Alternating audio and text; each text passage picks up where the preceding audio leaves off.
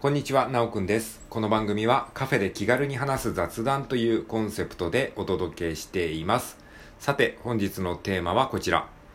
アイデアが無限に出てくるマインドマップ入門。はい。ということで、えー今日はこのようなテーマで話していきたいと思います。えーということでですね、えー今日もですね、質問をいただいておりますので、質問をまず読み上げたいと思います。はい。えー質問。じゃじゃん。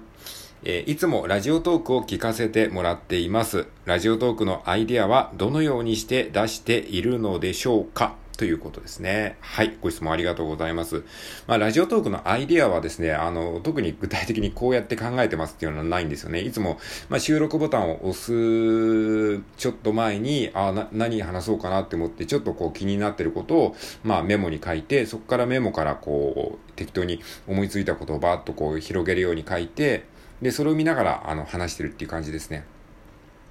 で、まあ、もともとね、あの、ちゃんとアイデアを考えようって思ってたんですけど、そうするとね、続かなくなっちゃうんですよ。なので、あの、一時期はもう、本当に、あの、何にも考えずに収録ボタンを押して、それで、あ、どうもこんにちは、今日は何日ですね、今日は天気はどうこうですね、とか、まあ、日付と天気っていうのは絶対わかるじゃないですか。で、日付と天気の話題をしながら、えーそうやって話していくうちに、だんだんだんだんこう、あ、そういえばっていう風に出てくるんですよね。なので、あの、そういう感じで、あの、やってたんですけれども、でも、とはいえなんか、そうすると、全くこう、脈絡のない話になってしまうので、一応その話すテーマだけ決めておこうっていうふうに思って、で、そこから、あの、まあ、今日話すんですけれども、マインドマップっていう手法が結構、あの、役に立ったので、まあ、アイデアを広げるための、まあ、一つのツールとして、あの、マインドマップっていう手法をね、使えるようになると結構ね、あの、こう、ネタに困らなくなるというか、なんかアイデアがどんどん浮かびやすくなる体質になると思うので、ぜひね、このマインドマップっていうのを、えー、これを聞いてるあなたにもね、使っていただきたいなっていうふうに思って、ちょっと今回ね、そのマインドマップ入門っていうか、まあ、マインドマップってね、あの、調べればもっといろんな詳しいことが出てくると思うんですけれども、まあ、簡単にね、今回、えー話してみようかなと思います。はい。えー、じゃあですね、まあ、あのまあ、正式な流派とはちょっと違うかもしれないですけども、ラジオトークで使う簡単なメモに、えー、なんか、応用してもらうために、ちょっとね、あの、簡単なやり方でマインドマップ入門っていう感じで、お話をしていきたいと思います。で、ポイントはね、3つありまして、えー、まずね、中心にテーマを書くということが1つ目。で、2つ目が放射状に広げていくということですね。で、3つ目が単語で書くということです。はい。これが、えー、ポイントですね。中心にテーマを書く。2つ目が放射状に広げる。3つ目が単語で書くということです。まあ、こので方法はね、一般的なノート、えーいわゆる普通のノートの書き方とはだいぶこう違う方法なので、かなりこう戸惑ったりとか、なんかよくわからないっていうふうに思われがちなんですけれども、このマインドマップのやり方を知っておくと、なんかね、普通のノートを書いてる時には出なかったアイディアが結構ね、出やすくなるので、割とこう、アイディアマンというか、アイディアパーソンに、えーなりやすくなるので、まあ、あの、知っておいて損はないかなと思います。じゃあちょっとね、これ書いていきたいと思いますけども、あの、サムネイルにこの今、ラジオトークで話しながら作ったマインドマップを載せておきますので、まあ、それを見ながら、あ、こうやって作ったのかなっていうふうに思っていただければと思います。まあ、本当は動画みたいな感じでやった方がいいんですけど、まあ、このラジオトーク上では動画は無理なので、えーまあ、話しながら書いていきますけども、まあ、それをサムネイルに載せておきますので、それを見ながら、なんとなく感覚をつかんでみてください。はい。じゃあまずですね、テーマはですね、あの、私の好きなもの、私の好きな、えーものみたいな感じで、えー書いていきたいと思います。まあ、えーあなたもですね、これをラジオトーク聞きな聞きながら、えー紙とペンを用意して、同じようにやってみていただければと思います。では、まずですね、紙の中心にハートマークを書きます。ハートのマーク、ハートのアイコンですね。ハートのアイコンを書いてみてください。文字を書かずに、このなんかもうハートのアイコンだけを書いてみてください。で、ここにまあ、あの、まあ、これは好きという意味ですね。好きという意味を表す、まあ、シンボルですね。えーこうやってね、あの、マインドマップでは、時に絵文字的な感じ、アイコン的な感じのものを、えー、書いて、わざわざこう言葉にしないで表現するっていうことも、えー、よくありますね。まあ、これはね、あのなんだろう、言葉にしてしまうと結構限定されてしまうので、あえて絵で描くっていう、まあそういった、まあ手法もあるんですけれども、まあとりあえずね、あの、そこまでやるとちょっとめんどくさいんで、とりあえず今回は中心にだけハートのアイコンを書いて、まあ好きっていう意味で、えー、書いてみてください。そしたら、このハート、真ん中に書いたハートのアイコンからですね、あのー、まあ、X、X という、あの、文字をイメージしながら、この X、X という文字みたいな感じで、こう、4方向に、えっと、枝をですね、ニョロニョロっと線をですね、こう引いていただきたいんですね。4方向に X という文字をイメージしながら、4方向にこう、放射状に線が広がるような感じで、あの、ニョロニョロという風に線を描いていきます。そしてこの線の上に、えー、好き、私の好きなものといえば何っていうのを、えー、4つ思い浮かべて、その4つそれぞれに、えー、単語を書き入れてみてください。単語ですね。文章ではなくて単語。え例えば、えもしあなたがですね、えスキーが好き、スキー、ね、あの、滑るやつね。冬に滑るやつ。スキーが好きっていう風に思ったとしたら、スキーが好きっていう風に書くんではなくて、もう単純にスキーとだけ書いてみてください。ゲームが、ゲームで、えー、なんか、対戦するのが好きとかだったら、それを文章で書くんじゃなくて、もうゲームだけ書いてください。とかね、えー、料理をするのが好きっていうのも、これも料理ですね。単語だけで書くのがポイントです。これはまあ理由があるんですけれども、あのー、単語だけで書くことによってイメージが広がりやすくなるんですね。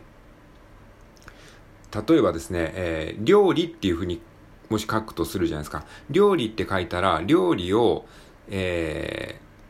するのが好きなのか、料理の材料を買うのが好きなのか、料理のレシピを考えるのが好きなのかって、そこからまたさらに広がるんですよ。でも料理をするのが好きっていうふうに書いてしまうと、もうそれ以上発想が広がりにくくなってしまうんですね。もう料理をするというふうに限定されてしまうんですよね。はい。なので、まあ、単語で書いていくと、すごくね、発想が広がりやすくなるので、ここは結構ね、あの、ポイントですね。これ、マインドマップやってる人でも、結構その、そのルールを守れないがゆえに、アイデアがなかなか広がらないという人も、えー、いますので、えー、単語で書くのはすごくね、あの、ポイントですね。じゃあ僕はですね、まあ、例えば僕はゲームが好きとかですね、